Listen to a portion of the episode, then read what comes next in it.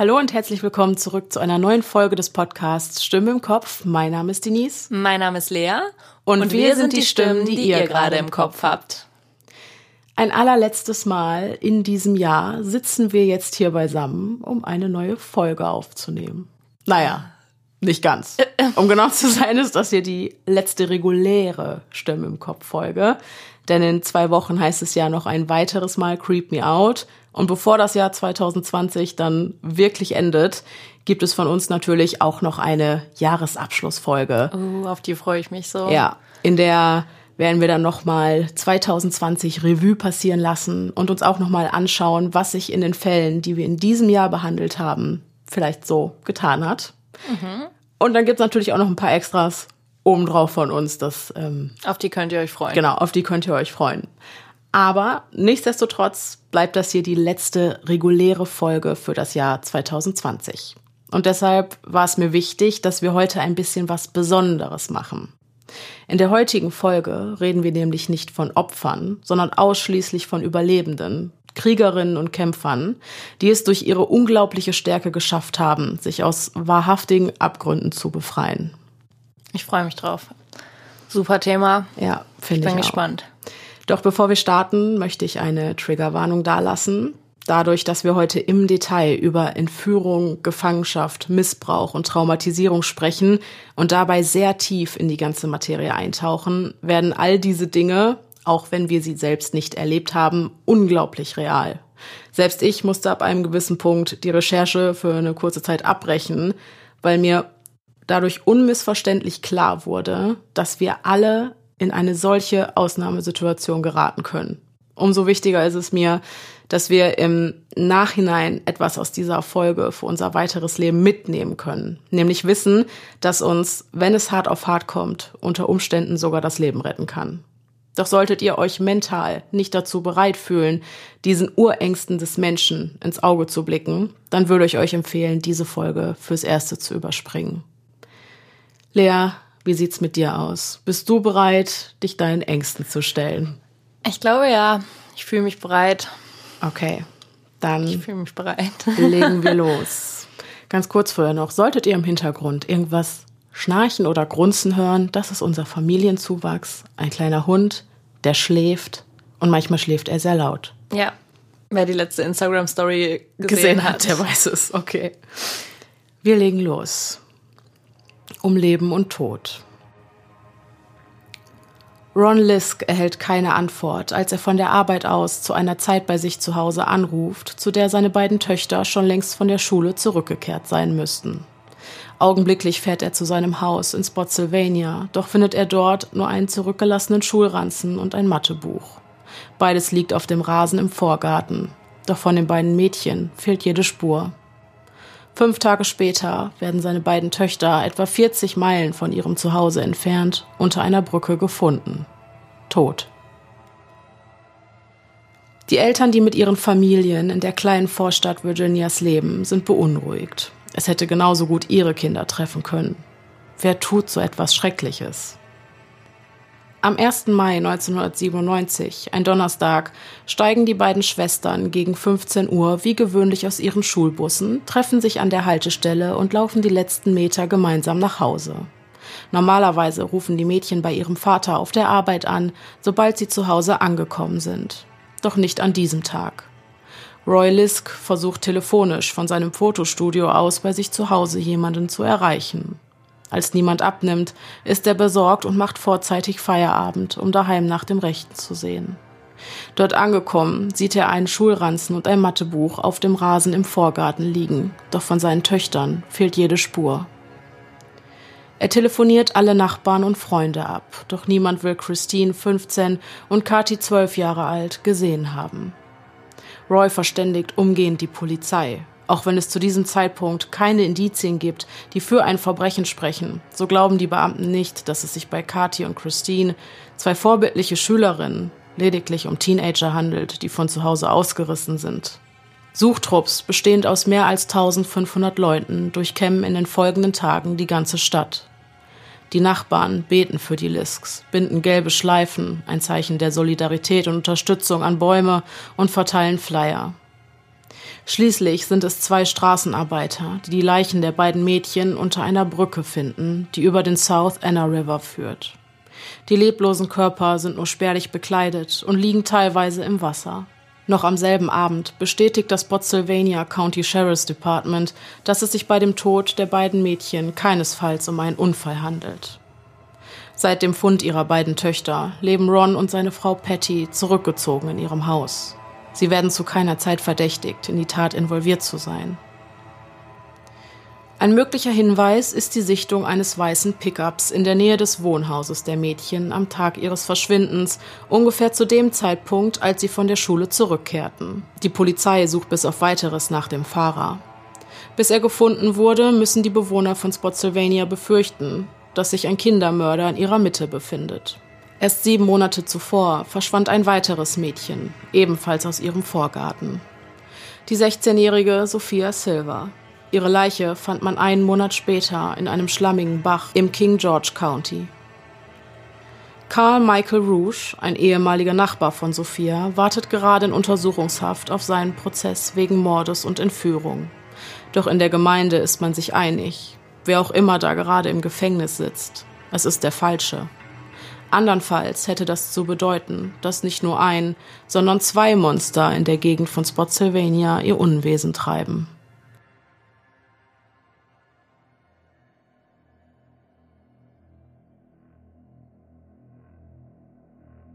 Fünf Jahre später. Ein warmer Sommertag, der 24. Juni 2002 in Lexington, South Carolina. Eine idyllische Vorstadt, umgeben von Wäldern, Seen und Flüssen. Die 15-jährige Kara Robinson hat die letzte Nacht bei ihrer besten Freundin Heather verbracht. Gleich nach dem Aufwachen schmieden die Mädchen Pläne für den Tag. Schnell kommen sie zu dem Entschluss, dass sich die hohen Temperaturen am besten am See aushalten lassen. Doch bevor die Mädchen ihre Badesachen einpacken, ruft Heather ihre Mutter auf der Arbeit an und fragt, ob es noch etwas zu erledigen gibt, bevor sie aufbrechen. Nur die Pflanzen im Vorgarten. Die müssten bei der Hitze unbedingt nochmal gewässert werden. Gesagt, getan. Um keine Zeit zu verlieren, springt Heather schnell unter die Dusche, während Kara, immer noch im Schlafanzug, die Blumen im Vorgarten gießt. Beiläufig bemerkt sie, wie ein Auto am Haus von Heathers Familie vorbeifährt, das nur kurze Zeit später wieder in die Straße einbiegt und in der Einfahrt gleich neben ihr Halt macht.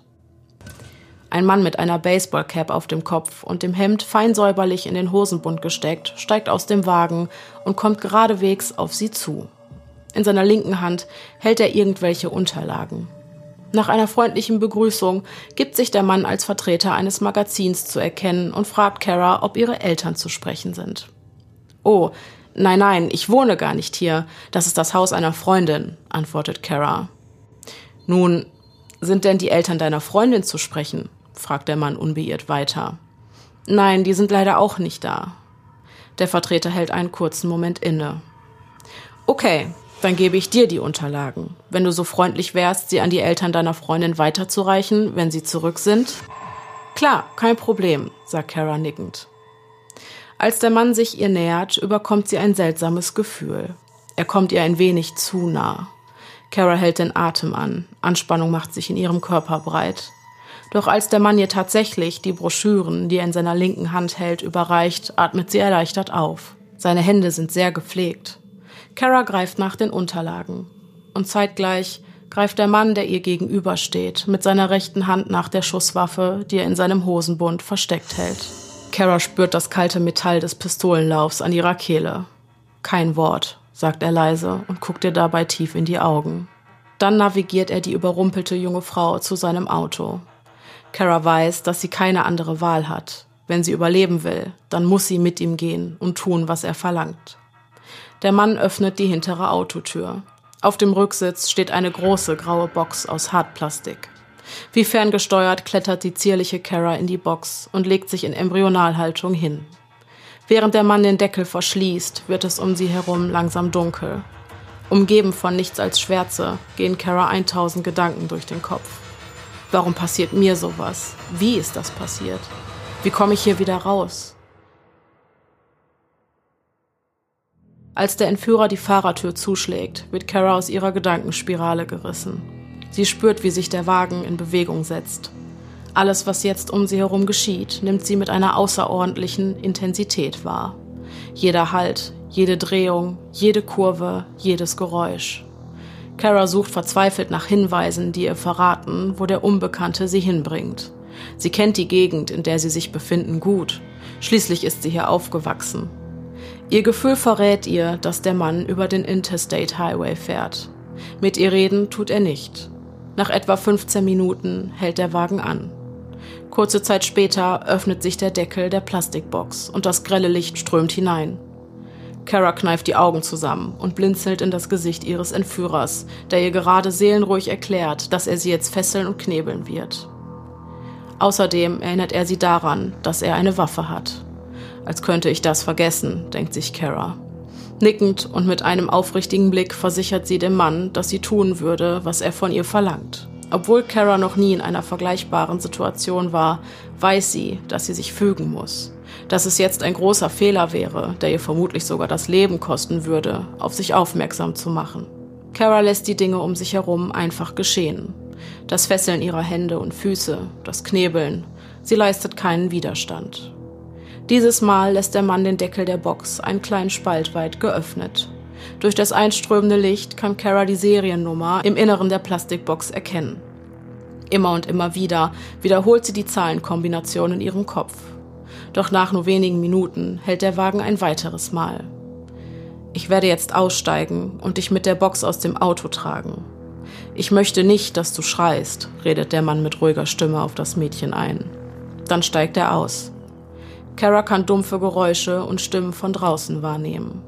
Vor ihrem inneren Auge sieht sie das Bild einer Tankstelle. Aus irgendeinem Grund ist sie sich sicher, dass ihr Entführer als nächstes eine Tankstelle ausrauben würde. Als sich die hintere Tür des Wagens öffnet, werden die Geräusche lauter. Kara merkt, wie die Box aus dem Wagen gehoben und auf dem Boden abgestellt wird. Danach hört sie das Knirschen des Plastiks auf dem Asphalt unter ihr. Als die Box über die Türschwelle gezogen wird, verändert sich die Atmosphäre, die Kara umgibt. Dann eine Tür, die ins Schloss fällt. Stille. Es vergehen einige Minuten, bis sich der Deckel der Box öffnet. Ich werde jetzt die Fesseln lösen, aber vergiss nicht, dass ich derjenige mit einer Waffe bin. Versuche nicht zu schreien oder zu fliehen. Kara befindet sich in einem Apartment, in seinem Apartment, um genau zu sein. Und auch wenn sie nicht genau weiß, wo sie ist, so verfolgt sie dennoch einen Plan. Jetzt gilt es, so viele Informationen über ihren Entführer zu sammeln, wie es nur geht. Immer wenn sich ihr die Gelegenheit bietet, versucht Kara einen Blick auf die Post ihres Entführers zu erhaschen. Sie mustert die Zettel, die mit Hilfe von Magneten am Kühlschrank befestigt wurden. Nach kürzester Zeit weiß Kara, zu welchen Ärzten der Mann geht, und auch die Seriennummer der Box, in der sie verschleppt wurde, hat sie nicht vergessen. Kara weiß, dass sie entkommen wird, und sie weiß auch, dass sie sich einen Vorteil verschaffen kann, wenn sie so viel wie möglich über ihren Entführer herausfindet. Sie beobachtet den Mann für eine Weile. Er wirkt ruhig, keinesfalls angespannt. Auch sie hat den ersten Schock mittlerweile überwunden. Die Situation wirkt stabil. Also versucht sie ihren Entführer in ein Gespräch zu verwickeln. Ihr waren sofort die zahlreichen Terrarien aufgefallen, die überall in dem Apartment herumstanden.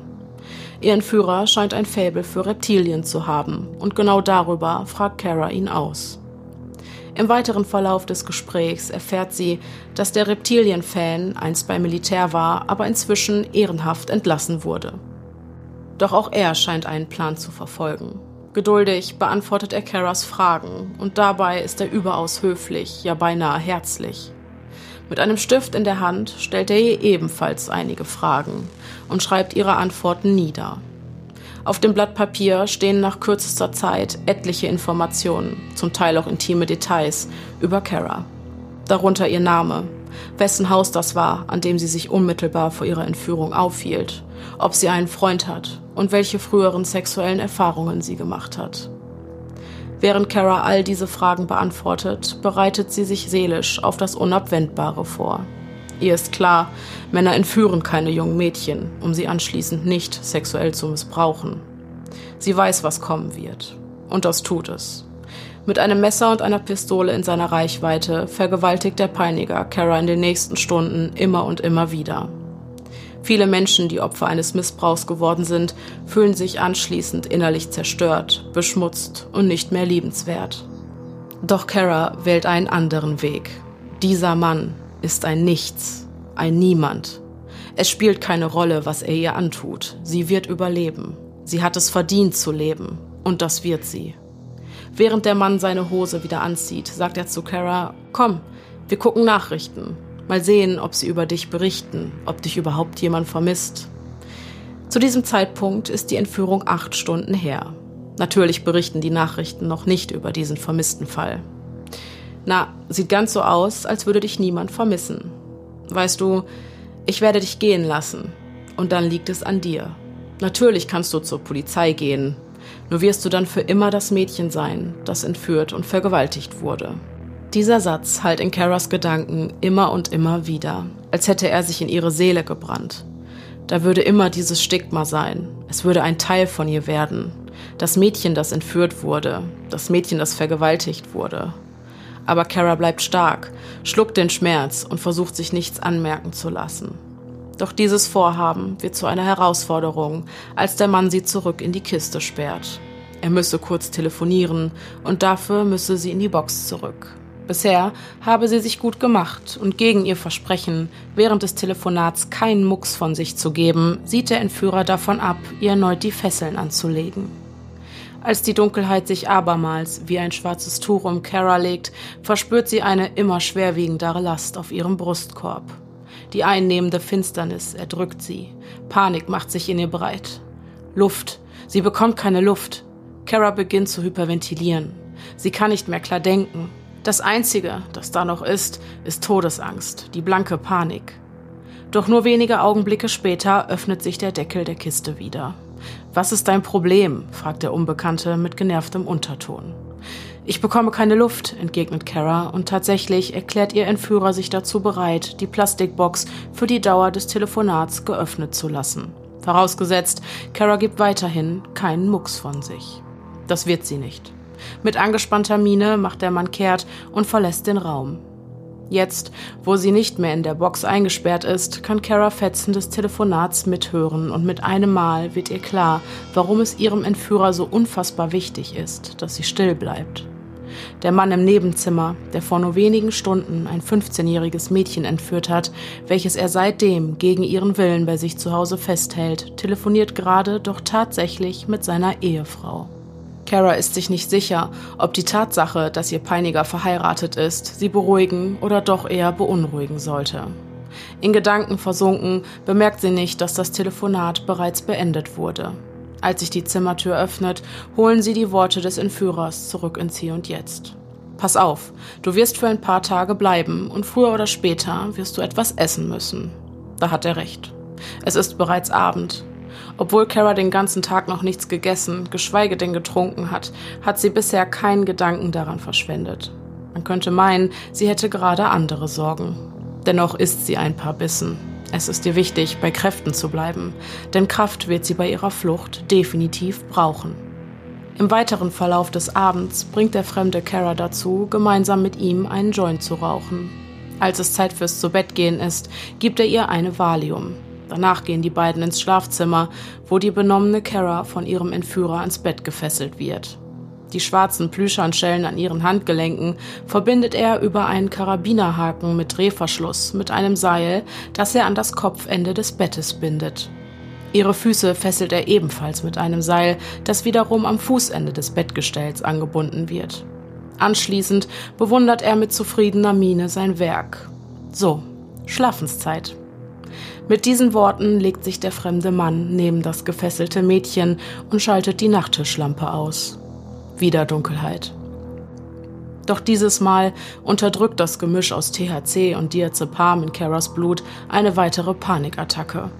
Die dunklen Umrisse des Mobiliars, die Kara vor wenigen Minuten noch klar und deutlich erkennen konnte, verschwimmen langsam. Ihre Augenlider werden immer schwerer, bis die Erschöpfung siegt und Kara in einen tiefen Schlaf fällt. Als sie die Augen wieder öffnet, befindet sie sich noch immer in einem ihr unbekanntem Zimmer und neben ihr liegt ein fremder Mann. Das alles war kein Albtraum, sondern bittere Realität. Draußen ist es immer noch dunkel, doch sie kann das Gezwitscher der Vögel durch das geöffnete Fenster deutlich hören. Es muss bereits früher Morgen sein, noch vor Sonnenaufgang. Für eine Weile liegt Kara einfach nur da, starrt in die Dunkelheit und lauscht den ruhigen und tiefen Atemzügen ihres Entführers, der sich noch immer in einem tiefen Schlaf befindet. Mit einem Mal realisiert Kara, dass das der Moment sein könnte, auf den sie so lange gewartet hat. Das könnte ihre einmalige Chance sein, zu entkommen. Nur muss sie sich vorher von ihren Fesseln befreien und das ohne das schlafende Monster neben ihr aufzuwecken. Mit dem Mund schafft sie es schließlich, den Schraubverschluss des Karabinerhakens, mit dem ihre Handschellen am Bettgestell befestigt sind, zu öffnen. Dann löst sie auch ihre Fußfesseln und rutscht mit einer fließenden Bewegung aus dem Bett. Leise schleicht sie aus dem Schlafzimmer hinein ins Wohnzimmer. Fast geschafft. Nur noch zwei Türen trennen sie von der Freiheit.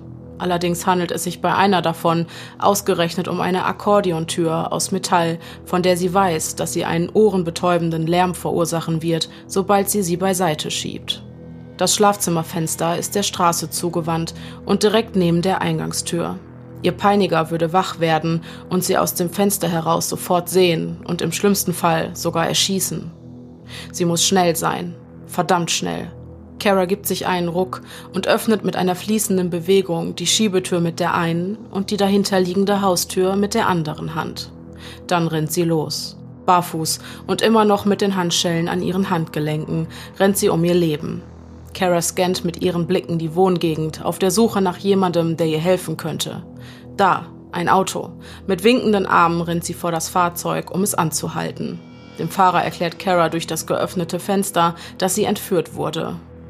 Der Mann in diesem Apartment hat mich entführt.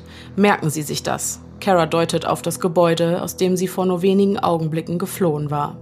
Der Mann hinter dem Steuer, etwa mittleren Alters, sieht das aufgebrachte Mädchen mit schockierter Miene an. Auch den etwas jüngeren Beifahrer, vermutlich sein Sohn, scheint diese bizarre Situation überrumpelt zu haben. Bitte bringen Sie mich zur Polizei, fährt Kara fort, und ohne weiter Zeit zu verschwenden, kommen die beiden Männer ihrer Bitte augenblicklich nach. Doch einst am Richland County Sheriff's Department angekommen, bekommt Kara nicht die Reaktion, mit der sie gerechnet hatte. Die Beamten scheinen ihr nicht zu glauben. Sie ist fassungslos. Ich habe noch immer die Handschellen an meinen Handgelenken und Sie glauben mir nicht? argumentiert sie weiter. Kara kann die in ihr aufsteigende Wut nicht länger verbergen. Sie hatte geschafft, was sie sich vorgenommen hatte. Sie ist entkommen und jetzt an einem Ort, an dem sie sich sicher fühlen sollte, behandelt man sie, als wäre sie eine dreiste Lügnerin. Schließlich ist es das Telefonat des Sheriffs mit Karas Mutter, das dem Beamten den Ernst der Lage unmissverständlich klar macht, denn diese kann bestätigen, dass ihre Tochter tatsächlich vermisst worden ist. Nach diesem Telefonat steht Mutter und Tochter ein emotionales Wiedersehen bevor. Doch bevor Kara von den Polizisten ins Krankenhaus gebracht wird, wollen sie mit ihr ausgerechnet an den Ort zurückkehren, an dem die 15-Jährige gegen ihren Willen 18 Stunden lang festgehalten wurde, in der Hoffnung, den Täter direkt überführen zu können. Doch zurück in der Wohngegend hat Kara Schwierigkeiten, sich exakt an das Apartment zu erinnern, aus dem sie entkommen war. Ihr Gehirn hatte in den vergangenen Stunden einfach zu viele Eindrücke verarbeitet und Informationen abgespeichert. Die Notizzettel am Kühlschrank, die Visitenkarten der Ärzte, die Seriennummer von dem Container, in dem sie festgehalten wurde. Außerdem hatte sie sich bei ihrer Flucht nicht umgesehen, dafür war keine Zeit. Es ging alles so schnell. Aber sie erinnert sich an etwas anderes. Etwas, das sie im Inneren des Apartments gesehen hatte. Eine so marginale Sache, die jedoch den entscheidenden Hinweis liefern und schlussendlich ihren Peiniger überführen wird. Kara wusste von dem Telefonat, das sie belauscht hatte, dass ihr Entführer verheiratet ist. Außerdem hatte sie im Badezimmer eine Haarbürste gesehen, in der sich lange rote Haare verfangen hatten. Als der Hausverwalter des Crawford Apartment Komplexes in seinem Golfkart zufällig am Streifenwagen der Polizisten vorbeifährt, setzen die Beamten ihn über die Geschehnisse der letzten 24 Stunden in Kenntnis. Kara gibt ihm außerdem alle Informationen über den Mann, der sie entführt hat, die sie hat. Und tatsächlich weiß er nach ihrer detaillierten Beschreibung ganz genau, wer für diese grausame Tat verantwortlich ist. Richard Mark Edward Evonitz, geboren am 29. Juli 1963 in South Carolina, als ältestes von drei Kindern. Ein Mann, von dem die Polizei noch nie zuvor gehört hatte. Seine Kindheit und Jugend verliefen unauffällig. Nach seiner Zeit beim Militär machte sich Evonitz mit dem Vertrieb von Kompressoren selbstständig, doch ging das Unternehmen 1997 insolvent. Seitdem arbeitet er in einem Angestelltenverhältnis. Nach der Scheidung von seiner ersten Frau heiratete er dann im Jahre 1999 die rothaarige Hope Marie Crowley, mit der er das Crawford Apartment in South Carolina bewohnt. Richard Evonitz führt also ein perfektes Doppelleben. Der Hausverwalter führt die Ermittler direkt vor die Haustür des skrupellosen Entführers, doch ist dieser natürlich schon längst über alle Berge. Als er nach dem Aufwachen bemerkte, dass Kara weg ist, war er sich der einzig logischen Konsequenz durchaus bewusst. Früher oder später würde die Polizei hier auftauchen. Und das tat sie. Und jetzt verschafft sie sich gewaltsam Zutritt zu seinem Apartment. Es macht den Anschein, als hätte er in der Eile nicht mehr die Zeit gehabt, seine Spuren ausreichend zu verwischen. Denn er hatte zahlreiche Hinweise zurückgelassen, die bestätigen, dass Kara die Wahrheit sagt. Fesseln, Handschellen. Die Ermittler durchforsten jeden Zentimeter seiner Wohnung, sammeln Informationen über ihn und bekommen Zugriff auf die Telefonaufzeichnungen. Doch dann machen sie eine grausame Entdeckung, die Aufschluss über Yvonnets dunkle Vergangenheit gibt und eine drastische Wendung des Falls nach sich ziehen wird. In einer metallenen Kiste finden die Beamten Ausschnitte eines Zeitungsartikels aus Spotsylvania. Bauarbeiter finden Leichen der vermissten Schwestern im Fluss, lautet die Schlagzeile. Die Tatsache, dass der Entführer der 15-jährigen Kara ausgerechnet diesen Zeitungsartikel aufbewahrt hat, lässt die Ermittler befürchten, dass sie wahrscheinlich nicht sein erstes Opfer war. Die lokale Polizei erhält daraufhin die Verstärkung vom FBI. Die Fahndung nach Evonitz läuft auf Hochtouren. Ein Wettlauf gegen die Zeit. Im nächsten Schritt macht das FBI die Familie des Entführers für eine Befragung ausfindig. Es stellt sich heraus, dass Yvonne's Ehefrau Hope Marie gemeinsam mit seiner Mutter vor nur wenigen Tagen für einen einwöchigen Aufenthalt nach Disney World gereist ist. In Unwissenheit darüber, was sich in den letzten 20 Stunden in ihrem Eigenheim abgespielt hatte. Obwohl die Nachricht von den jüngsten Ereignissen Yvonnets Angehörige zutiefst schockiert, willigen sie ein, auf das Richland County Sheriff's Department zu kommen, um ihre Aussagen zu machen. Während der Befragung bittet Yvonnets jüngste Schwester um ein Gespräch unter vier Augen und tatsächlich weiß sie etwas über den aktuellen Aufenthaltsort ihres Bruders. Er hatte sie nämlich noch am selben Tag telefonisch kontaktiert und ihr gesagt, dass er für die nächsten Tage in einem Motel unterkommen würde. Unverzüglich machen sich mehrere Streifenwagen auf den Weg zu besagtem Motel, das etwa 40 Minuten Fahrt vom Polizeipräsidium entfernt liegt. Doch dort angekommen ist Evonitz schon weg. Er ist ihnen immer einen Schritt voraus. Vermutlich hatte er einen Tipp von seiner Familie erhalten und jetzt befindet sich ein bewaffneter, vermeintlicher Serienmörder auf freiem Fuß. Und die Uhr tickt. Das FBI konnte in der Zwischenzeit sein Handy in der Gegend um Jacksonville orten. Evonitz bewegt sich also Richtung Süden. Und tatsächlich kann nach einer wilden Verfolgungsjagd Evonitz Fahrzeug in Sarasota, Florida, gestoppt werden. Als der Täter aus seinem Wagen aussteigt, sind die Polizisten gespannt auf den Mann, der hinter all diesen grausamen Taten stecken soll. Mit gebührendem Sicherheitsabstand fordern sie den großen, stämmigen Mann mit kurzen braunen Haaren und drei Tage Bart dazu auf, seine Waffe niederzulegen doch Evonitz reagiert nicht auf die Befehle der Polizisten. Stattdessen zieht er seine Waffe, steckt den Lauf in seinen Mund und drückt ab. Aus und vorbei. Richard Evonitz ist sofort tot. Als Kara vom Freitod ihres Peinigers erfährt, wird sie wütend, denn damit hat er den leichten Weg gewählt. Sie wollte Gerechtigkeit, dem Mann, der ihr all das angetan hat, im Gerichtssaal gegenüber sitzen und in seinen Augen die Erkenntnis aufleuchten sehen, dass es der größte Fehler seines Lebens war, ausgerechnet sie als sein nächstes Opfer auserwählt zu haben. Dieser Chance hat er sie durch seinen Suizid beraubt. Kara Robinsons Fall gilt als geschlossen. Doch das gilt einzig und allein für ihren Fall, nicht aber für die der ungeklärten Ermordungen der drei jungen Mädchen aus Spotsylvania.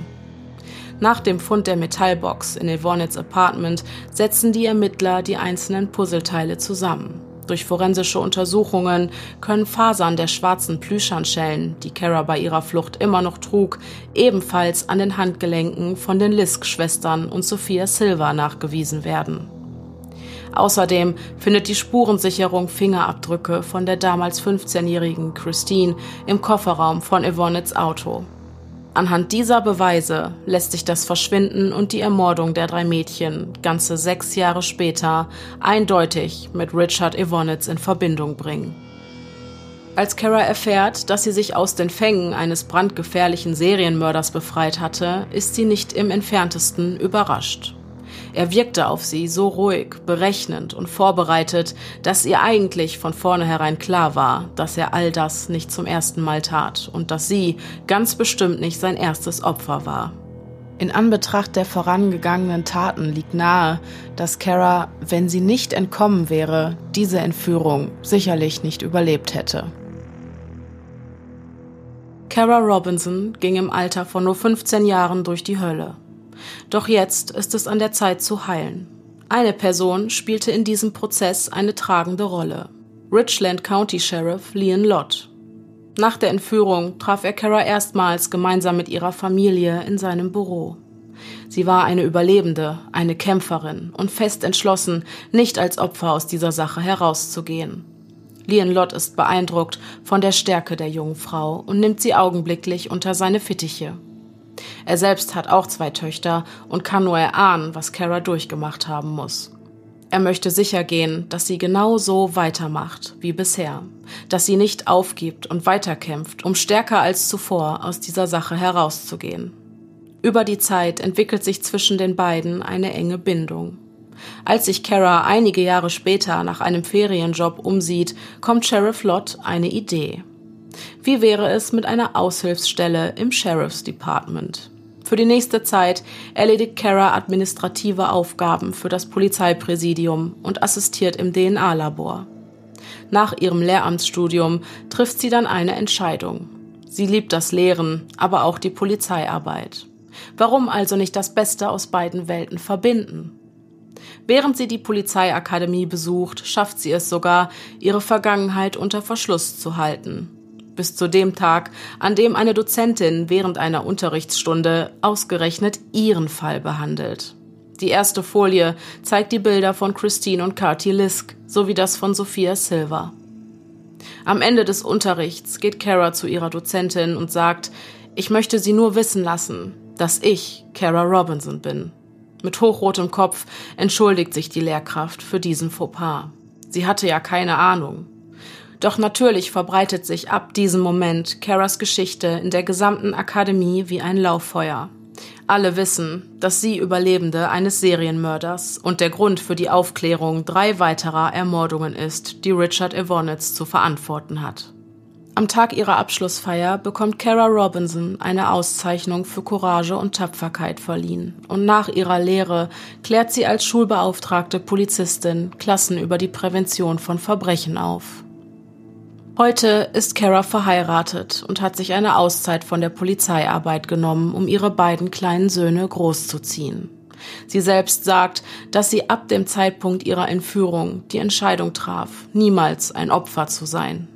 Sie ist eine Überlebende, eine Kämpferin.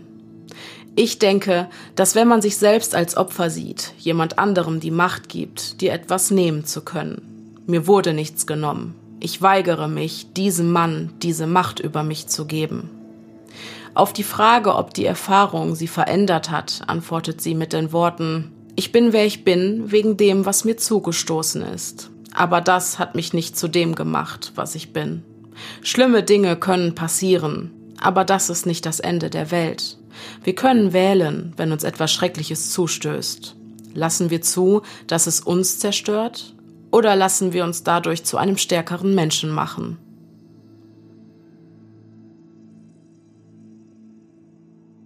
Kara spricht auch auf TikTok mit ihrer humorvollen und motivierten Art über die schlimmste Zeit ihres Lebens und macht anderen Betroffenen Mut und gibt Ratschläge, wie sich ein solches Trauma am besten bewältigen lässt. Ihr Profil findet ihr dort unter dem Namen Kara Robinson Chamberlain. Krasser Fall. Das ist, das ist der Hammer, dass sie gesagt hat, ich Ja. bin kein Opfer und sich halt auch nicht beeinflussen lassen hat von diesem. Überhaupt nicht. Mhm. Von diesem, keiner vermisst dich und keiner. Genau, der hat ja wirklich versucht, die so klein zu reden und er, er hat versucht, sie aus der Fassung zu bringen und ähm, ja, kaputt zu machen. Aber da hat sie sich nichts von angenommen. Nee. Und auch die, entschuldige bitte, mir die Notizen auf dem Kühlschrank anzugucken, um mir zu merken, zu welchen Ärzten er Auch geht. direkt oder die Seriennummer auswendig zu lernen. ich war, so. hätte wahrscheinlich heulend in diesem Kasten da hinten drin gesessen Mhm. und einfach nur vor mich hingewimmert irgendwie. Mhm. Also jetzt, so denke ich jetzt gerade. Wenn man noch nie in der Situation war, weiß man das natürlich nicht. Aber Ja, ich finde das so heftig, dass die so mitgedacht hat und so schnell reagiert hat irgendwie, einfach Mhm. In so einer Situation so klar zu denken, sage ich jetzt mal. Und, Mhm. und, und zu funktionieren. genau, und auch zu realisieren, der meint das ernst und ich komme hier nicht lebend raus. So, man hätte ja auch diesen naiven Gedanken haben können, er hat ja zu ihr gesagt, ich lass dich gehen. Wenn, ne, wenn du na, nach dem handhabst hier, wie ich das möchte, dann lass ich dich gehen. Und so klar zu denken, zu sagen, der ist zu straight, der ist zu ruhig und zu da zu wissen, ich komme hier nicht lebend raus und ich nutze diese erste Chance, die, direkt die erste. Mhm. Viele lassen sich Zeit und gucken erstmal und warten erstmal. Und wer weiß, wie viel Zeit sie gehabt hätte. Das, Das war. Mhm. ja nur ein Disneyland-Wochenende. Also die wären ja wahrscheinlich, hätte der das Wochenende genutzt. So war es bestimmt bei den anderen Mädchen. Der hat die Zeit genutzt, in denen Mhm. seine Frau weg war. Und hat in der Zeit diese Mädchen vergewaltigt, entführt und kurz bevor die Frau nach Hause kam, wahrscheinlich getötet und entsorgt. Total krass. Ja. Die Frau ist der Wahnsinn. Finde ich auch. Hat mich schwer beeindruckt. Da kann man nur den Hut vorziehen. Wie du schon sagtest, niemand weiß, wie er selbst in einer solchen Situation re reagieren Ja. würde, wie er sich verhalten würde. Aber ich glaube, viel besser als Kara kann man es nicht Nee. machen. Ich habe mich danach gefragt, ob es denn tatsächlich sowas wie Verhaltensregeln für den Fall einer Entführung gibt. Und habe mich dazu mal ein bisschen belesen und bin da auf ganz interessante Dinge gestoßen. Und ich dachte, vielleicht hat das einen Mehrwert. Weißt du, was ich meine? Ja. Vielleicht erinnert man sich in ich, Gottes Willen, ich möchte nicht, dass irgendjemand in eine solche Situation kommt. Aber ich weiß, was du meinst. Aber es kann rein theoretisch Ja. jedem von uns passieren. Und vielleicht schaltet man in dieser Situation so weit, dass man sich denkt, hey Moment, da war doch mal was. Ja, ist aber wirklich so. Man hat ganz oft, habe ich, hat man mal so Situationen im Kleinformat, wo man sich denkt, ich habe doch mal gehört, man soll das dann so und so machen. Mhm. Genau. Und das hilft dann, ne? Also kann vielleicht helfen. Genau. Also, schieß los. Ich schieß los. Ab wann spricht man überhaupt von einer Entführung? Eine Entführung ist immer mit Zwang verbunden und liegt im polizeiaktischen Sinne vor, wenn Täter Personen ohne deren Einwilligung zur Durchsetzung ihrer Ziele an einen unbekannten Ort bringen und dort einsperren oder festhalten. Eine Entführung oder Geiselnahme ist natürlich eine schwere physische und psychische Ausnahmesituation für die Betroffenen. Und wie gut die Opfer diese Ausnahmesituation aushalten, ist natürlich auch davon abhängig, unter welchen äußeren Bedingungen diese Entführung erfolgt. Zum einen ist der Ablauf von Bedeutung. Wurde der Entführte bei der Gefangennahme verletzt? Ist er vielleicht von vollkommener Dunkelheit umgeben oder ist einsehbar, wo die Entführer die betroffene Person hinbringen? Wie sieht der Ort aus, an dem der Entführte gefangen gehalten wird? Wie sind die hygienischen Verhältnisse? Und natürlich auch, von wie langer Dauer ist die Gefangenschaft? Außerdem spielt es eine Rolle, ob eine Konversation mit den Entführern stattfindet. Erklären diese ihre Tat vielleicht oder stellen sie eine Freilassung in Aussicht, so wie es zum Beispiel bei Kara der Fall war, auch wenn sie da schnell hinter die Fassade blicken konnte, dass er wahrscheinlich nicht die Wahrheit sagt. Aber das alles sind Faktoren des Ablaufs einer Entführung, die einen Einfluss darauf haben, wie gut diese traumatische Erfahrung verkraftet wird. Dann gibt's aber auch noch Faktoren, die den oder die Täter betreffen. So spielt zum Beispiel die Gewaltbereitschaft und die Professionalität eine große Rolle. Verhalten sich die Täter ruhig? Haben sie einen Plan? Und sind ihre nächsten Schritte vielleicht kalkulierbar? Oder wirken die Täter selbst irgendwie überfordert mit der Situation, was sie natürlich auch unberechenbar macht? Deshalb sind unerfahrene Täter auch weitaus gefährlicher als erfahrene, da diese eher zu unüberlegten Kurzschlussreaktionen neigen. Und natürlich ist es auch von Mensch zu Mensch unterschiedlich, wie gut so eine enorme Ausnahmesituation ausgehalten wird. Wie hoch ist die psychische Belastbarkeit der Person? In welcher Lebenssituation befindet sie sich gerade? Hat sie ein starkes familiäres Umfeld, das garantiert alles tun wird, um die Person zu befreien? Oder ist die Geisel allein lebend und muss sich Sorgen darüber machen, ob überhaupt irgendjemand merken wird, dass sie verschwunden ist? Allgemein lässt sich aber über das Verhalten von entführten Personen sagen, dass es in der Regel von Zweifeln, Angst, Panik bis hin zu Wut und Überempfindlichkeit geprägt ist. Stimmt es eigentlich, dass ein Mensch in extremen Situationen psychisch und physisch mehr Kraft aufbringen kann? Kara zum Beispiel konnte sich ja an erstaunliche Einzelheiten erinnern und sich in dieser kurzen Zeit so unfassbar viel merken. Sehr gute Frage. Und um die zu beantworten, müssen wir uns einmal anschauen, was in unserem Körper bei akuter Gefahr auf physiologischer und psychologischer Ebene eigentlich geschieht. In Extremsituationen wählen wir zwischen den drei Optionen Fight, Flight oder Freeze. Zu Deutsch kämpfen, fliehen oder erstarren. So besagt es zumindest die Theorie des Psychologen Walter Cannon, der sich genau mit diesen biologischen Stressreaktionen auseinandergesetzt hat. Doch egal, wofür sich der Mensch entscheidet, die physische Reaktion bleibt dieselbe. So verändert sich zum Beispiel unsere Wahrnehmung. Normalerweise wird nämlich jeder Reiz, den wir wahrnehmen, von unserem Hirnstamm, der älteste Teil unseres Gehirns, überprüft und dann werden die Informationen von dort zur weiteren Verarbeitung an das Großhirn weitergeleitet. Wenn das Stammhirn jetzt allerdings ein Signal, das für Gefahr steht, empfängt, bleibt uns womöglich keine Zeit mehr, um die Sache erstmal ausgiebig zu durchdenken. Unser Großhirn geht dann also in den Standby-Modus und unser Stammhirn übernimmt von nun an die weitere Steuerung unserer körperlichen Reaktionen. Innerhalb von Millisekunden wird zwischen den Reaktionsmöglichkeiten kämpfen oder fliehen entschieden. Für beide Reaktionen braucht der Körper natürlich Energie, weshalb er die Ausschüttung des Stresshormons Adrenalin bewirkt. Dieses Hormon versetzt unseren Körper binnen weniger Sekunden in eine hocheffiziente Handlungsbereitschaft. Unser Herz schlägt schneller, der Blutdruck und die Atemfrequenz steigen, unsere Muskulatur bekommt mehr Sauerstoff, gleichzeitig zentralisiert sich unsere Blutversorgung. Das bedeutet, dass das mit Sauerstoff angereicherte Blut zu großen Teilen in die Körpermitte und in die Beine gepumpt wird, während Körperregionen, die weiter vom Herzen entfernt liegen, weniger durchblutet werden. Das ist übrigens auch der Grund dafür, warum wir in einer solchen Situation kaltschweißig werden, ganz mhm. besonders an den Händen. Zeitgleich werden alle überflüssigen Systeme heruntergefahren, sowie das Immunsystem, die Verdauung, der Sexualtrieb und das Hungergefühl. Für eine schnelle Flucht oder einen effektiven Kampf mobilisiert unser Körper außerdem Kraftreserven. Dafür stellen unsere Fettzellen und die Leber Energie in Form von Fettsäuren und Zucker bereit. Durch die Aktivierung unseres sympathischen Nervensystems erweitern sich unsere Pupillen und wir werden schmerzunempfindlicher. Also, wenn ihr wissen wollt, ob eine Person gestresst ist, guckt euch die Augen an. Bei großen Pupillen gestresst. Rein theoretisch wärst du also dauergestresst. N nicht nur rein theoretisch.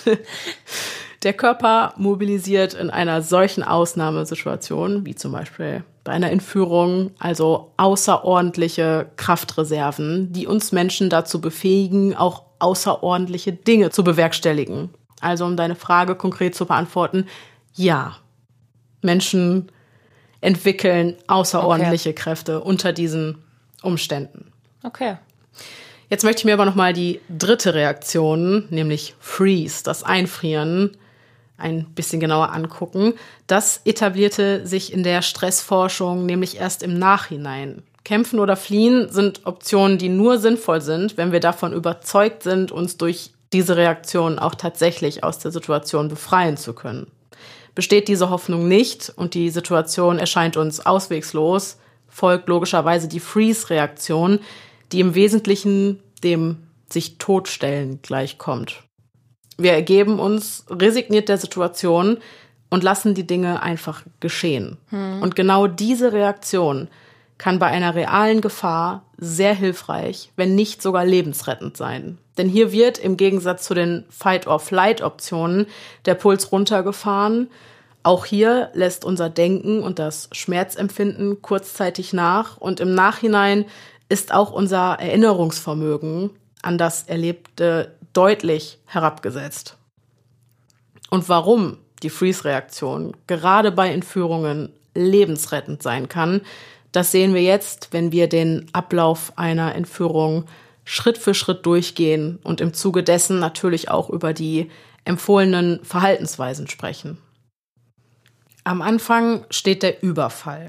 In dieser extrem risikobehafteten Phase erleben die Täter alles Unerwartete als Angriff und wenden oftmals auch Gewalt an, jedoch ohne den Betroffenen dabei zu töten. Als Betroffener sollte man sich daher eher defensiv, passiv und kooperativ verhalten, da Flucht in den meisten Fällen so oder so zwecklos ist und unter Umständen sogar das Leben kosten kann. Nicht auffallen, sich dem Täter nicht widersetzen und keine Anwendung von Gewalt sind also die Grundprinzipien in dieser ersten Phase. Kurz gesagt, Freeze. Sollte der Entführer kommunizieren wollen, gilt es, den Blickkontakt zu meiden und seine Fragen ehrlich zu beantworten, damit man sich im Nachhinein nicht in Widersprüche verstrickt. Von Anfang an geht es darum, den Schock des Kontrollverlusts durch die Entführung erstmal zu mindern und den eigenen Handlungsspielraum dann nach und nach wieder auszudehnen.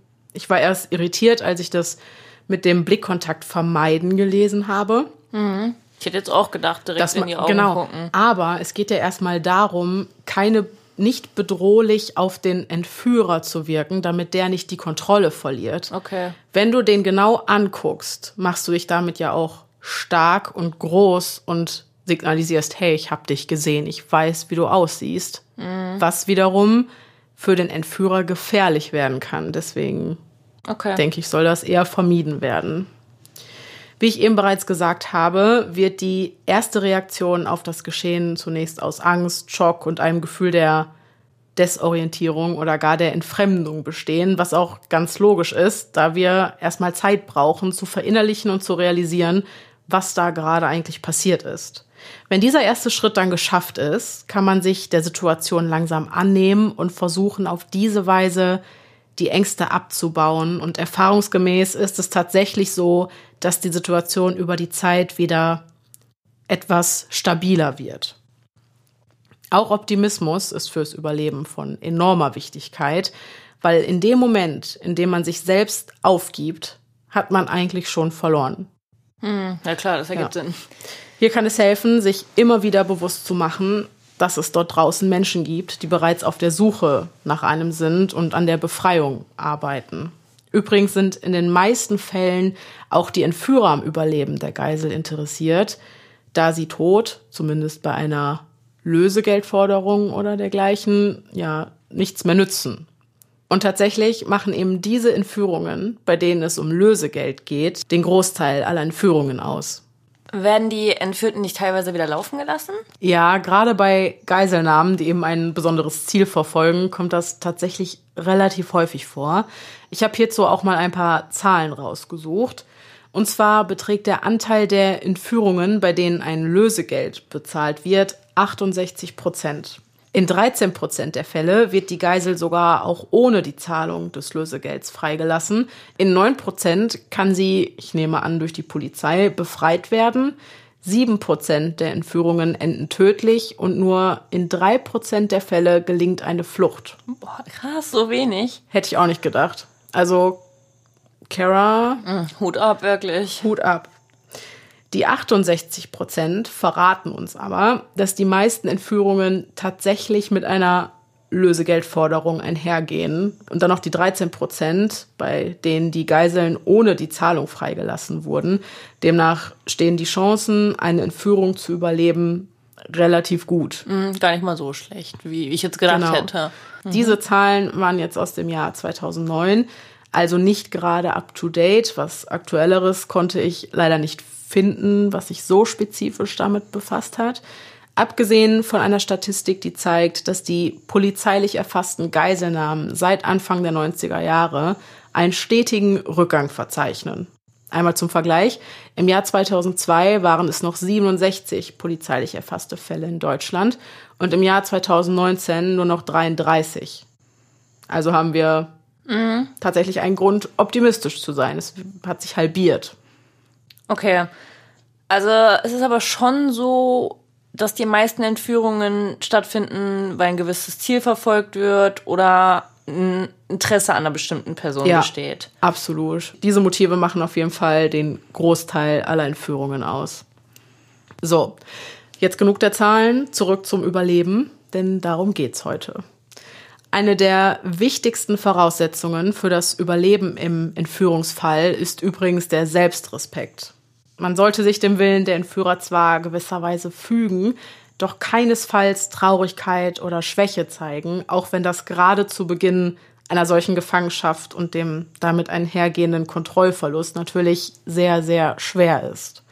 Erfahrungsgemäß wird es aber mit der Zeit einfacher, innerlich klare Grenzen in Bezug auf die eigenen Werte und Einstellungen aufzustellen und so seine Integrität zu wahren. Dabei kann übrigens auch helfen, sich immer wieder klar zu machen, dass das Ganze nicht persönlich gemeint ist. Das klingt jetzt erstmal blöd, aber dass man im Wesentlichen ein Mittel zum Zweck ist und dass es auch jeden anderen hätte treffen können. Außerdem ist es wichtig, so viel Kontrolle zurückzugewinnen, wie es nur geht. Das umfasst sowohl den Geist als auch den Körper. Das kann man zum Beispiel anstellen, indem man das Gehirn beschäftigt, um Panik zu vermeiden. Zum Beispiel, indem man sich selbst immer wieder neue Aufgaben stellt. Das hat Kara aus unserem Fall ja auch gemacht. Sie hat sich direkt die Fahrroute gemerkt, die Seriennummer der Box und vieles, vieles mehr. Die äh, Ärzte, zu denen der Entführer gegangen ist und so weiter. Dadurch hat sie sich auf andere Gedanken gebracht und anschließend sogar noch bei der Überführung des Täters geholfen. Wirklich alles kann also später noch von großer Wichtigkeit sein. Zeitintervalle, Geräusche, Merkmale des Aufenthaltsortes, Gerüche und so weiter. Mhm. Ich glaube auch zum Beispiel, dass ähm, je nachdem, wie lange man fährt, ich sag mal, wenn man jetzt entführt wird von, von zu Hause aus und man fährt nur 15, 20 Minuten, weiß man ja, man ist immer noch in, in seiner Gegend, in seinem. Genau, und vielleicht kann man sogar sagen, wo genau man ist. Mhm. Wenn man, ne, okay, dann da Linkskurve, Rechtskurve und so weiter. Oder die Geräusche, das Geräusch genau. oder. Genau. Ist die Gefangenschaft von längerer Dauer, empfiehlt die Sicherheitsberatung tägliche Übungen, die den Körper trainieren und ihn fit halten. Generell kann ein gesunder und fitter Körper in einem solchen absoluten Ernstfall natürlich nur von Vorteil sein. Und das tägliche Training hilft natürlich auch gegen die Langeweile, was wiederum einen positiven Effekt auf den mentalen Zustand hat. Und an dieser Stelle lachen wir, weil ich glaube, wenn wir nicht gerade von einem Kettenraucher, der nur noch einen Lungenflügel hat, verfolgt werden, ha haben wir echt schlechte Karten. ja. Ähm, aber wo ich das gerade sage, dass ähm, es wichtig ist, auch in Gefangenschaft den Körper fit zu halten, da muss ich gerade daran denken, ich habe ja in den letzten Tagen auch Podimo auf der Suche nach neuem Input durchforstet und bin dann auf eine Folge des Podcasts in extremen Köpfen gestoßen, in der der Psychologe Dr. Leon Winscheid Edda Schönherz interviewt und Edda Schönherz wurde von der Stasi zu DDR-Zeiten für ganze drei Jahre im Stasi-Gefängnis festgehalten und dort auch psychisch gefoltert. Und sie hat sich in ihrer Zelle die Zeit unter anderem auch mit Yoga vertrieben. Ach krass. Ja, generell muss ich sagen, diese Frau hat mich mit dem Interview, die hat mich einfach nur umgehauen. Das ist eine so starke und unfassbar charismatische Frau. Okay, das werde ich mir mal anhören. Ja, unfassbar. Kann ich euch wirklich sehr ans Herz legen, das Interview. Könnt ihr dann auch kostenlos auf Podimo hören, wenn ihr euch über den Link podimo.de slash Stimme im Kopf registriert. Genau, zurück zu den Dingen, die man in einer Gefangenschaft unbedingt tun sollte, um den Körper fit zu halten. Es ist nämlich auch von großer Wichtigkeit, dass falls es angeboten wird, das Essen auch zu sich genommen wird. Der Körper braucht diese Energie zum Überleben. Die Angst, dass die Mahlzeit vergiftet sein könnte, ist relativ unbegründet, da es für die Entführer ja wesentlich leichtere Möglichkeiten gäbe, den Tod der Geisel herbeizuführen. Mhm. Wir haben das schon mal, wir haben das Thema schon mal angeschnitten, aber jetzt möchte ich gerne wissen, wie lange würde ein Mensch denn wirklich ohne Nahrung und ohne Wasser auskommen? Ja, das alles wird jetzt natürlich nur von Annahmen und Beobachtungen gestützt, die zum Beispiel im Rahmen eines Hungerstreiks durchgeführt wurden, weil man kann ja logischerweise keine Studie nee, dazu machen. Also Ärzte glauben, dass ein gesunder junger Mensch etwa drei bis vier Tage ohne Wasser überleben kann. Und ohne Nahrung hält man es im Gegensatz dazu sehr viel länger aus, nämlich bis zu 94 Tagen. Das sind umgerechnet etwa drei Monate. Gefühlt habe ich nicht mal eine Stunde. Ein junger, gesunder Körper. okay. Ja. Aber auch wenn man rein theoretisch für lange Zeit ohne Essen auskommen würde, so wird eben empfohlen, es dennoch anzunehmen, einfach um die Kraftreserven ja, zu schonen. Klar. Ja, gut, ergibt auch Sinn, mit dem leichteren Weg zu töten, dass die es vergiften ist. Müssen sie nicht. Nee. Macht keinen Sinn. Und wie gesagt, auch dann ist die Geisel nicht mehr wert. Und wir reden hier auch viel über Geiseln, weil es eben zum Großteil wirklich ja Entführungen sind, die ein gewisses Ziel, Ziel verfolgen. Ha, mhm. genau, Ziel verfolgen, Lösegeld. Eigentlich hat eine Entführung ja so gesehen auch immer ein Ziel. Ja, das entweder, ja. wollte ich gerade sagen, ne, also entweder wollen die Personen Lösegeld oder wenn es halt zum Zwecke der, des Missbrauchs oder so ist, wollen die ja auch die Betroffenen am Leben erhalten. Also fürs Erste zumindest. Ja. Ne? Jetzt beim Evonitz, ja, ich glaube, da hat man schon schlechtere Karten, weil es ist natürlich auch immer ein Risiko, mhm. eine Geisel dieser Art wieder laufen zu lassen. Ja, klar. Also naja, aber wie gesagt, ein Großteil sind halt einfach Entführungen, die dadurch motiviert sind, irgendein Lösegeld zu erpressen oder so. Des Weiteren soll man, auch wenn es in einer solchen Ausnahmesituation total überflüssig zu sein scheint, weiterhin auf seine persönliche Hygiene achten. Soweit es die Umstände zulassen, gilt es, Routinen zu entwickeln, um den Körper zu reinigen, denn Körperpflege ist ein Ausdruck von Selbstrespekt und dient außerdem der Abgrenzung. Man möchte nicht so aussehen wie die Entführer. Im Zuge dessen ist es auch wichtig, sofern es erlaubt ist, weiterhin die eigene Kleidung zu tragen, als Ausdruck der eigenen Persönlichkeit. Mhm. Und ne, auch hier ist es halt wirklich wichtig zu zeigen, ja, dass man sich selbst respektiert, trotz dieser Ausnahmesituation. Mhm. Und das ist natürlich auch für die eigene Psyche wichtig. Das glaube ich, ja. Ja. Jetzt kommen wir zu einem Punkt der Verhaltensregeln, den ich persönlich sehr, sehr spannend finde. Und dieser betrifft die Opfer-Täter-Beziehung. Es soll, wenn auch in Maßen, eine Beziehung zu den Entführern aufgebaut werden.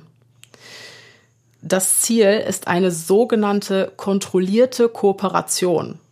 Um diesen Zustand zu erreichen, wird empfohlen, sich zunächst auf Distanz einen Eindruck vom Entführer zu machen, um die Persönlichkeit besser einschätzen zu können. Auch das hat Kara gemacht. Sobald man diesbezüglich etwas Klarheit hat, kann vorsichtig der Versuch gestartet werden, mit dem Entführer in Kontakt zu treten.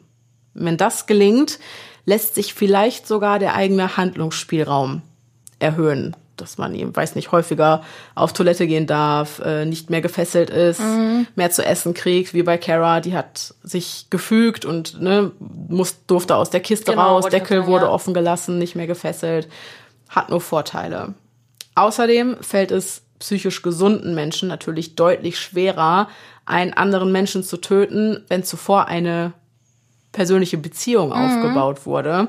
Und genau das hat Kara sich zu Nutzen gemacht. Sie hat ihren Entführer in eine Konversation verwickelt, hat mit ihm Marihuana geraucht und über alles Mögliche geredet. Natürlich immer mit ihrem eigentlichen Ziel vor Augen, das nicht etwa war, einen neuen Freund zu finden, sondern so viele Informationen wie möglich über Yvonne zu sammeln, die sie anschließend gegen ihn verwenden kann, um bei seiner Überführung zu helfen. Aber das habe ich auch mal gehört, man soll zum Beispiel auch bei einem ähm, bei einer Schießerei oder einem Amoklauf oder irgendetwas, soll man dem Täter, wenn der vor einem steht, so viele Informationen über sich selber wie möglich entgegenschreiben, ja? mehr oder weniger. Ja. Man, also, ne, mein, mein Name, mein Alter, meine Familie, ich wohne da und da, ich bin dann und dann geboren, ich habe zwei Schwestern, ich bin, ne, also, weil man sagt, ich sage jetzt mal, in der Stadt wäre eine Schießerei oder irgendwas. Und es fällt Menschen schwerer, halt jemanden zu erschießen, der dir gerade seine halbe Lebensgeschichte entgegengeschrien hat irgendwie, weil du dann in dem Moment dann Ne, so habe ich das es Fall. Ist nicht mehr nur eine leere es Hülle. Ist, genau, es, es wird ein Mensch. Genau, es wird ein Mensch in dem. Also habe mal, habe ich mal irgendwo gelesen, dass man das machen soll, wenn diese ja. Situation oder halt auch, wenn jetzt so eine Geiselnahme zum Beispiel in so einer Bank oder sowas wäre, ja. ne, dann soll man demjenigen so viele Informationen über sich selber wie möglich entgegenbringen, mhm um einfach ein Mensch für den zu werden und nicht mehr einfach nur noch eine Geisel von vielen. Mm, verstehe. Und da gibt es doch auch dieses Stockholm-Syndrom, oder? Wie kommt es denn dazu? Ja, das gibt's. Es ist nämlich nicht gerade einfach, eine gewisse Distanz zu wahren, da der Entführte und der Entführer durch die extreme Situation, in der sich beide befinden und die damit verbundenen emotionale Belastung ungewollt zusammengeschweißt werden. Die beiden verbindet also eine gefährliche Nähe, bei der die Grenzen zwischen beiden Parteien insbesondere bei länger andauernden Entführungssituationen verschwimmen können.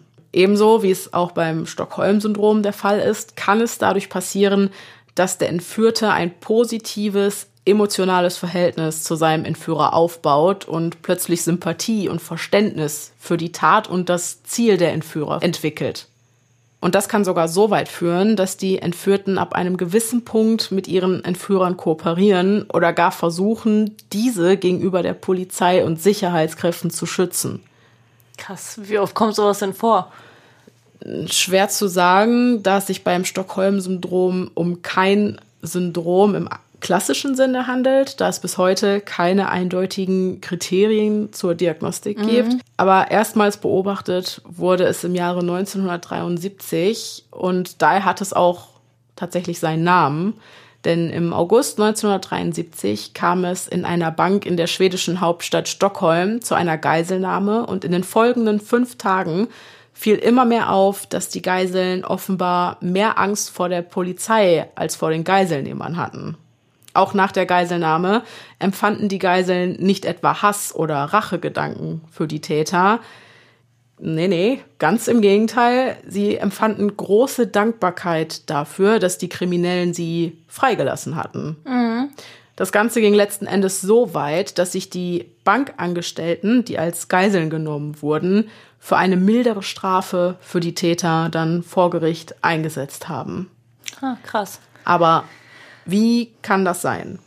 Wie bereits erwähnt, haben wir zum einen die extreme emotionale Belastung der Situation, die den Entführer und den Entführten zusammenschweißt. Außerdem kann es durch die Einsamkeit auf Seiten des Opfers zu einer Wahrnehmungsverzerrung kommen. So wirken eigentlich sehr kleine Zugeständnisse, wie zum Beispiel, du darfst auf Toilette gehen, auf den Entführten auf einmal unfassbar gnädig auch wenn es den Anschein macht, dass die Polizei vielleicht gar nicht nach dem Entführten sucht, kann das das Gefühl des Alleingelassenwerdens enorm verstärken, was natürlich zum einen Misstrauen gegenüber der Polizei schürt und zum anderen den Entführten geradewegs in die Arme des Täters treibt. Weil der Täter ist in diesem Moment die einzige Sicherheit mhm. für die Person. Außerdem verhalten sich die Täter gegenüber den Entführten gerade bei einer Geiselnahme ja auch relativ wohlwollend, da die Geiseln ja auch eine Art Schutz für den Täter darstellen. Und dieses wohlwollende Verhalten verstärkt die Wahrnehmungsverzerrung natürlich noch zunehmend. Dass man sich mit den Zielen des Täters identifiziert und vielleicht sogar ein gewisses Verständnis dafür entwickelt, ist übrigens eine relativ automatische Reaktion auf den Verlust der Selbstständigkeit und der Kontrolle, die die Entführung mit sich bringt. Denn indem wir uns mit dem Täter und der Tat identifizieren, können wir diese negativen Gefühle kompensieren. Dabei handelt es sich also um einen Selbstschutzmechanismus. Schon Freud hat die Identifikation mit einem Aggressor als einen Abwehrmechanismus erkannt, Wenn wir uns mit dem Angreifer identifizieren können, mildert das die Angst, die wir vor ihm haben und das Ohnmachtsgefühl. Mhm. Kommen wir jetzt aber zum letzten Schritt einer Entführung, nämlich zur Freilassung. Zwischen der eigentlichen Entführung und der Freilassung können Stunden, Tage, Wochen oder sogar Monate liegen. Die Umstände, unter denen sie erfolgt, sind außerdem so individuell wie die Entführung selbst. Im Anschluss empfiehlt es sich aber in jedem Fall, eine psychologische Behandlung in Anspruch zu nehmen, um diese Extremsituation bestmöglich verarbeiten zu können und ohne Nachwirkungen aus der Sache rauszukommen. Eine Therapie in diesem Rahmen setzt sich meistens aus drei Schritten zusammen. Als erstes arbeitet man an der Stabilisierung, dann ist es Zeit für die Konfrontation und um mit dem Erlebten abschließen zu können, folgt dann die Integration. Jetzt ist es also an der Zeit zu heilen. Das ist für mich alles so unvorstellbar. Ich kann mir gar nicht vorstellen, kann man sich denn wirklich dann davon erholen? Oder also wie macht man das am besten? Eine Therapie ist klar, aber wie?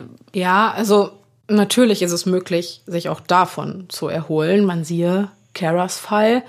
Doch bevor unsere körpereigenen Heilungs- und Erholungsprozesse in Gang gesetzt werden können, muss der Körper erstmal zur Ruhe kommen. Das oberste Ziel während der während der Schockphase und der Phase, in der sich das Trauma festigt, ist es Schritt für Schritt wieder ein Gefühl der Sicherheit und Geborgenheit zu finden, wieder zu sich zu kommen und Ruhe zu finden. An dieser Stelle sei alles erlaubt, was jemals dazu beigetragen hat, sich zu beruhigen. Und auch das ist natürlich von Mensch zu Mensch vollkommen individuell. Es ist aber durchaus sinnvoll, sich daran zu erinnern, was vor diesem einschneidenden Ereignis war und an welche hilfreiche Gewohnheiten man eventuell anknüpfen könnte. Routinen und Gewohnheiten vermitteln nämlich das Gefühl von Sicherheit und Kontrolle.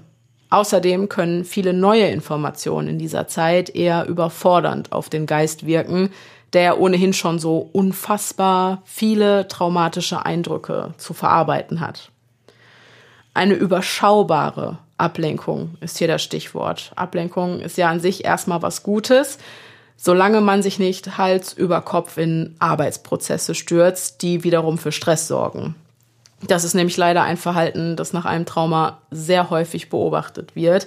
Die Betroffenen lenken sich ab, indem sie wie verrückt arbeiten, was auch dabei hilft, die traumatische Erfahrung zu verdrängen, im Nachgang aber eher zu einer totalen Erschöpfung anstatt zur Erholung führt.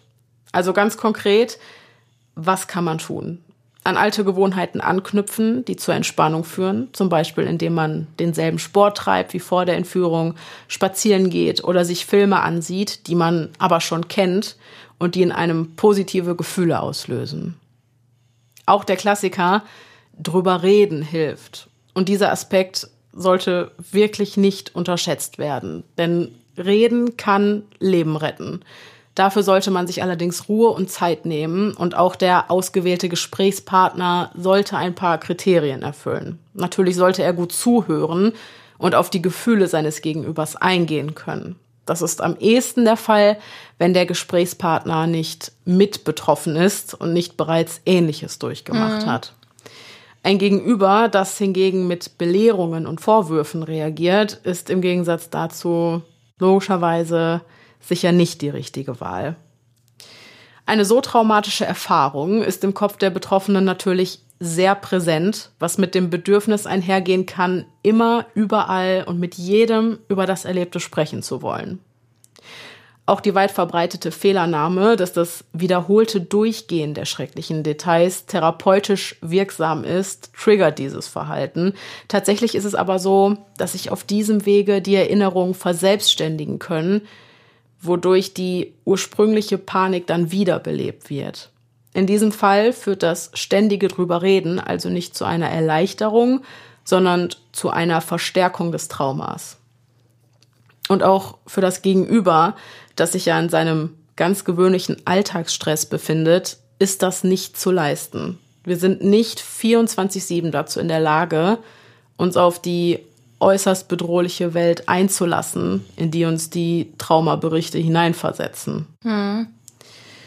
Und das kann natürlich auch dazu führen, dass der Gesprächspartner die Person, die über das Erlebte sprechen will, zurückweist, was wiederum das Gefühl, nicht verstanden zu werden, auslöst. Und als Reaktion auf diese Zurückweisung folgt dann meistens ein sozialer Rückzug und eine immer kleiner werdende Bereitschaft, sich anderen Menschen gegenüber zu öffnen, eben aus Angst, wieder diese Ablehnung zu erfahren. Das ist ein ganz, ganz normal, ja klar. Ein ganz gefährlicher Teufelskreis.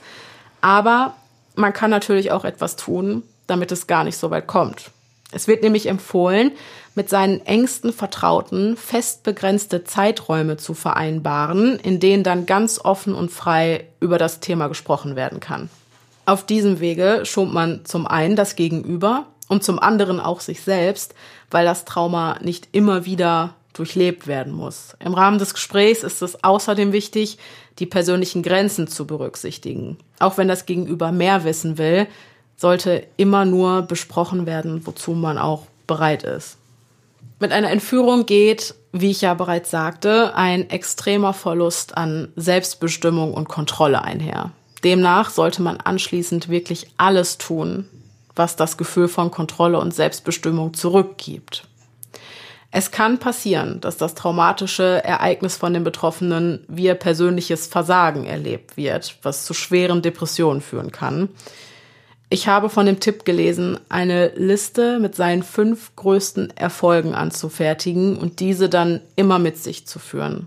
Wenn das Gefühl versagt zu haben wieder aufkommt, was natürlich fernab von jeder mhm. Realität ist, soll man sich die Liste dann ansehen. Und dadurch, dass man sich seiner Erfolge bewusst ist, wird der Raum, der das Trauma im Leben der Betroffenen einnimmt, nämlich automatisch etwas kleiner und man bekommt das Gefühl der Selbstwirksamkeit, das uns versichert, dass wir auch diese Herausforderungen aus eigener Kraft meistern können. Ich will es wirklich nicht hoffen, aber falls sich jemand von euch gerade mit der Bewältigung eines Traumas konfrontiert sieht und bisher nicht die richtigen Ansprechpartner gefunden hat, es gibt natürlich auch Stellen, bei denen man sich telefonisch beraten lassen kann. Eine davon ist die Telefonseelsorge und die erreicht ihr unter der Nummer 0800 111 0111. Ich wiederhole 0800 111 0111. Der Anruf kostet euch natürlich nichts. Eine Alternative ist auch die Seite des Deutschen Instituts für Psychotraumatologie. Da findet ihr auch super viele Informationen und Hilfestellen, an die ihr euch wenden könnt. Ich verlinke euch die Seite wie immer in der Folgenbeschreibung und in den Show Notes.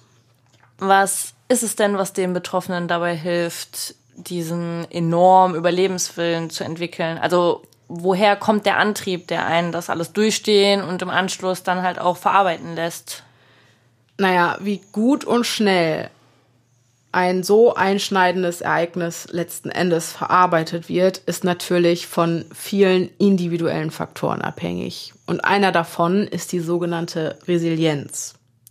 Resilienz meint die psychische Widerstandskraft, also wie gut das Individuum dazu in der Lage ist, so einschneidende Ereignisse wie das aus unserem Beispiel zu verpacken. Resilienz ist also vielmehr eine Fähigkeit als eine Charaktereigenschaft, mit der man nicht einfach geboren wird. Natürlich sind die Gene und das Umfeld, in dem man aufwächst, nicht vollkommen zu vernachlässigen, aber selbst bei einer günstigen Ausgangssituation und guten Genen muss Resilienz erlernt werden.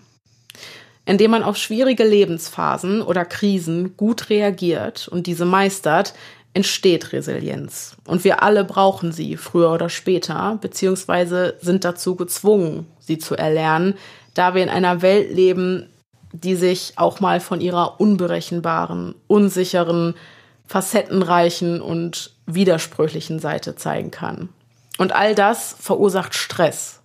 Doch es gibt natürlich nicht nur diese bedrohliche Seite unserer Welt, demgegenüber steht die stabile, sichere, einfache und eindeutige Seite. Diese beiden Seiten sind aber koexistent und zu jeder Zeit, auch in Krisenzeiten, beide vorhanden. Resilienz ist genau das, was zwischen diesen Welten passiert. Resilienz ist die Fähigkeit, sich zwischen diesen Welten flexibel zu bewegen und meint keinenfalls nur die Entspannung. Die Kompetenz, sinnvoll in die Anspannung zu gehen und aktiv zu werden, wenn die Situation es verlangt, ist ebenso wichtig. Resilienz setzt sich also aus der Fähigkeit der Anpassung, der Adaptabilität und der Fähigkeit der Regulation zusammen. Und um das zu bewerkstelligen, müssen alle Aspekte unserer Welt, die guten wie die schlechten, geschätzt und angenommen werden. Aber was können wir aktiv tun, um unsere Resilienz zu stärken, damit wir in Krisen richtig reagieren?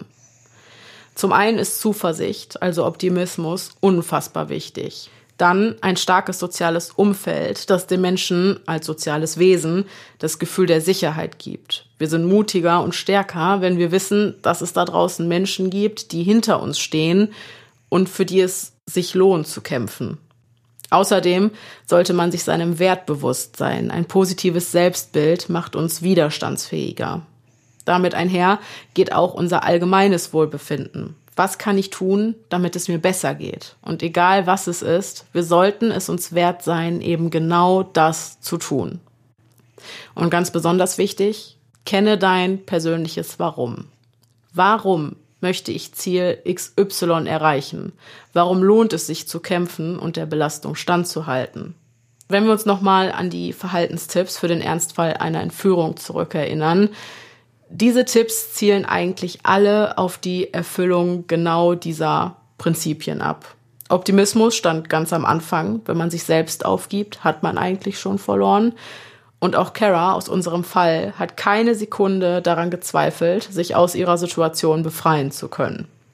Sie hat sich immer wieder gesagt, ich werde überleben, ich habe es verdient zu leben und so weiter. Auch darüber, dass man sich bewusst machen soll, dass es da draußen Menschen gibt, die bereits nach einem suchen, haben wir gesprochen. Das Gefühl der Verbundenheit zu anderen Menschen gibt uns Kraft und Zuversicht. Mhm. Der Erhalt des Selbstwerts ist exakt der Grund dafür, warum man auch in einer Ausnahmesituation wie zum Beispiel einer Entführung seine Integrität wahren und weiterhin auf seine Körperhygiene achten soll.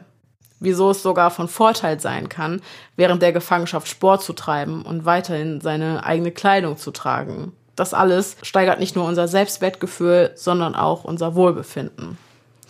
Und ganz, ganz wichtig, das persönliche Warum. Warum kämpfe ich? Kara kannte ihr Warum. Für sie hat es sich gelohnt zu kämpfen, weil sie leben wollte. Das war das Ziel, das sie mit oberster Priorität die ganze Zeit vor Augen hatte. Und diese inneren Überzeugungen in Kombination mit ihrer Stärke haben ihr ohne Zweifel am 24. Juni 2002 das Leben gerettet. Mhm. Krass. Und Lea, wie resilient bist du? Keine Ahnung. Ich könnte das so gar nicht sagen. Du?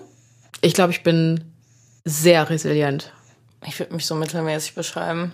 Echt? Nee, doch. Ich, ich glaube, ich bin. Ich glaube, ich habe ein ganz gutes Krisenmanagement. Ja, doch, schon. Also, wenn es wirklich mal hart auf hart kommt. Also, ich verfall nicht schnell in Panik. Mhm. Bist du optimistisch?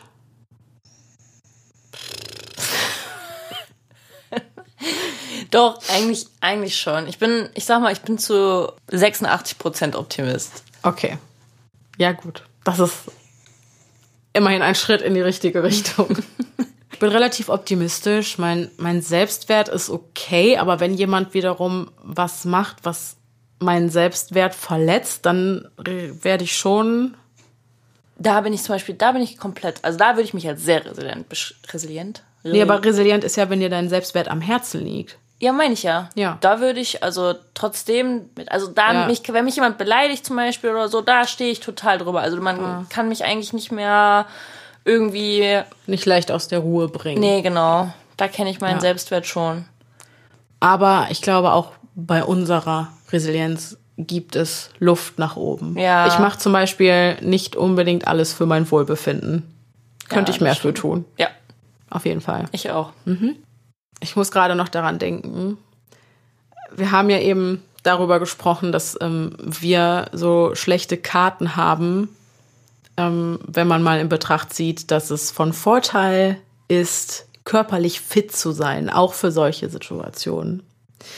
Und da muss ich daran denken, ähm, wir haben letztens eine Benachrichtigung auf Instagram bekommen.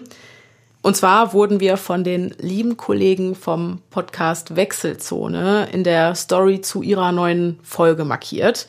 Und die habe ich mir dann auch einfach mal angehört. Und an dieser Stelle nochmal ein riesiges Dankeschön für das große Lob, das ihr in der Folge ausgesprochen habt. Ausgesprochen habt. Das hat uns sehr gerührt. Ja. Ähm, aber es ist halt so, dass sich Adrian, Lukas, Ludwig und Tabea in ihrem Podcast mit dem Thema Ausdauersport befassen, was uns ja so fern sein könnte, wie es nur geht. Auf jeden Fall haben sie darüber gesprochen, ähm, ja, dass sie gerne den Podcast hören, aber das Problem haben, dass sie dann Angst haben, spät abends oder so oder gerade jetzt in der dunklen Jahreszeit, es ist 5 Uhr und es ist tappenduster draußen, äh, ja, dass sie einfach Angst haben, laufen zu gehen. Und irgendwie habe ich so das Gefühl, dass diese Folge es nicht besser unbedingt besser macht. Wir fühlen uns jetzt vielleicht ein bisschen gewappnet, aber wie gesagt, dadurch, dass man sich viel damit befasst, wird es auch realer. Mm, das stimmt, ja. ja. Das ist immer so weit weg, das Thema. Genau, und dann ähm, befasst man sich damit und äh, genau, dann wird es auf einmal ganz real. Aber wir möchten natürlich, dass ihr weiterhin den Podcast hören könnt und natürlich auch weiter laufen gehen könnt. Und deswegen hat die Lea ein bisschen was rausgesucht für ein paar Tipps, die vielleicht das genau. Laufen im Dunkeln angenehmer machen und genau. sicherer. Und sicherer vor und allem. sicherer, genau. Dann Leg los. legen wir mal los. Und zwar gibt es einmal die Möglichkeit, am Telefon eine Notfalltaste einzurichten. Beim iPhone auf jeden Fall, das weiß ich. Ich mhm. weiß jetzt nicht, wie es bei anderen Geräten ist. Auf jeden Fall besteht diese Notfalltaste aus einer Tastenkombination, die man drückt und es wird eine Notfall-SMS an ausgewählte Kontakte mit dem Standort äh, geschickt. Mhm. Also man braucht wirklich quasi nur diese Taste. Ich glaube, beim iPhone ist es dreimal hintereinander drücken mhm. und es wird automatisch eine SMS an beispielsweise dich mit meinem Standort gesendet. Das und diese Notfall-SMS kann man vorbereiten, also quasi einen Text schon mhm. vorverfassen. Ja. Hast du das eingerichtet? Ich glaube, ich habe das bei meinem alten Telefon eingerichtet, beim neuen nicht mehr. Ich okay. weiß nicht warum, aber. Weil wir nicht joggen gehen. Wahrscheinlich deshalb. aber okay. auf jeden Fall hatte ich es mal eingerichtet, weil ich es auch mal irgendwo gesehen habe in einem Video und dann dachte ich, boah, wie cool ist das denn? Ja. Und ja, habe es eingerichtet und aber nicht mehr. Okay. Dann sollte man seine Route vorher planen und anderen mitteilen, welche Route man geht. Also wenn wir jetzt laufen gehen würden, würde ich dir jetzt sagen, hey, heute gehe ich den und den Weg. Ich würde dir die Route vorher einmal schicken und dir somit mitteilen, welchen Weg ich heute gehen würde. Mhm. Dabei ist direkt zu beachten, dass man am besten die Route wechselt. Also nicht mhm. jeden Tag denselben Weg geht, nicht jeden Tag dieselbe Route läuft, sondern das macht Sinn. immer eine andere nimmt, damit sollte jemand einen in Beobachtung haben, er mhm. halt nicht genau weiß, welche Route man genau, an wann Tag du wo anzutreffen bist. Genau. Ja. Dann gibt es natürlich noch die Möglichkeit, zu zweit joggen zu gehen. Also mhm. es ist natürlich immer besser, zu zweit als alleine in der Dunkelheit ja. zu sein. Habt ihr die Möglichkeit nicht, haben wir noch weitere Tipps für euch. Und zwar wäre auch noch die Möglichkeit, Pfefferspray mitzuführen, obwohl hier zu sagen ist, dass beim Pfefferspray immer eine gewisse Gefahr auch für einen selber besteht, wegen falscher Handhabung genau. oder halt, dass man auch nah an den Täter herantreten muss, genau. um Je nachdem, wie der Wind steht, kann das auch mal in die Hose gehen. Ja. Mhm. Dann kann man noch eine Trillerpfeife mit sich führen, einfach um auf sich aufmerksam zu machen. Sollte einen jemand packen, kann man so laut in diese Trillerpfeife reinpfeifen. Mhm. Erstens mal besteht die Möglichkeit, dass der Täter sich erschreckt und ablässt mhm. oder halt natürlich, dass andere Passanten aufmerksam werden und zur Hilfe eilen können. Ja. Dann sollte man für ausreichend Beleuchtung sorgen. Also tatsächlich sollte man sich so viele Leuchtartikel wie möglich an den Körper. Das macht total Sinn. Hin. Wenn du ja. aussiehst wie ein Weihnachtsbaum, ne? Ja. Wer schlört dich denn dann noch ins Gebüsch? Also ja. wirklich. Es ist also ne, am besten wirklich eine Kopflampe und eine Handlampe und noch eine Taschenlampe und ich glaub, noch. Ich glaube, ich würde mir so eine bunt blinkende Weihnachtskette umhängen. Wirk, also wirklich so viel Beleuchtung wie möglich an sich ja. anbringen, einfach weil man selber viel auffälliger ist und Leuten auch so eher ins Gedächtnis stößt, so hey, guck mal. Ja, ne? oder also du, du, du und wie du auch sagst, mit in den Busch zerren. Also es ist schwerer, ja. jemanden in einen Busch zu zerren, der wirklich blinkt wie ein Weihnachtsbaum, als jemand, ja. der nur so einen Streifen irgendwo an der Seite hat Eben. oder ne, also und man sagt ja auch, dass ähm, Täter ja schon so ein bisschen danach gucken, Unauffällig zu bleiben. Unauffällig zu bleiben, A. Und zum anderen, was ist das äh, für ein Typ Mensch? Ist das jemand, der auf sich aufmerksam macht, der ähm, viel von seiner Umgebung mitkriegt und so weiter? Deswegen, es klingt schon sinnvoll. Ja. Dann gibt's natürlich noch die Möglichkeit, den Live-Standort zu senden. Per WhatsApp geht das ganz gut. Ja. Da gibt's die Möglichkeit, seinen Live-Standort zu teilen. Da kann man aussuchen, ob für 10 Minuten, für eine halbe Stunde oder sogar für einen ganzen Tag, glaube ich. Und ähm, ja, so sieht natürlich jemand, der beispielsweise gerade auf der Arbeit ist, zu Hause ist, einfach die ganze Zeit, wo ihr seid und kann immer mal mit beobachten, ob ihr euch noch bewegt, ob der Standort irgendwie stehen geblieben ist oder ne, so mal anrufen, Genau. nachfragen, ob alles in Ordnung ist. Und noch ein kleiner Fact am Ende. Die Wahrscheinlichkeit ist größer, in der Stadt überfallen zu werden, als im dunklen Wald. Das glaubt man, der hat immer Angst vor dem dunklen Wald, aber die Chance, dass da überhaupt jemand Ja. vorbeikommt, ist halt relativ Gering. gering. Genau. Und ähm, noch kurz ein Tipp von mir: Lass die, so schön es auch ist, beim Laufen Musik zu hören. Glaube ich.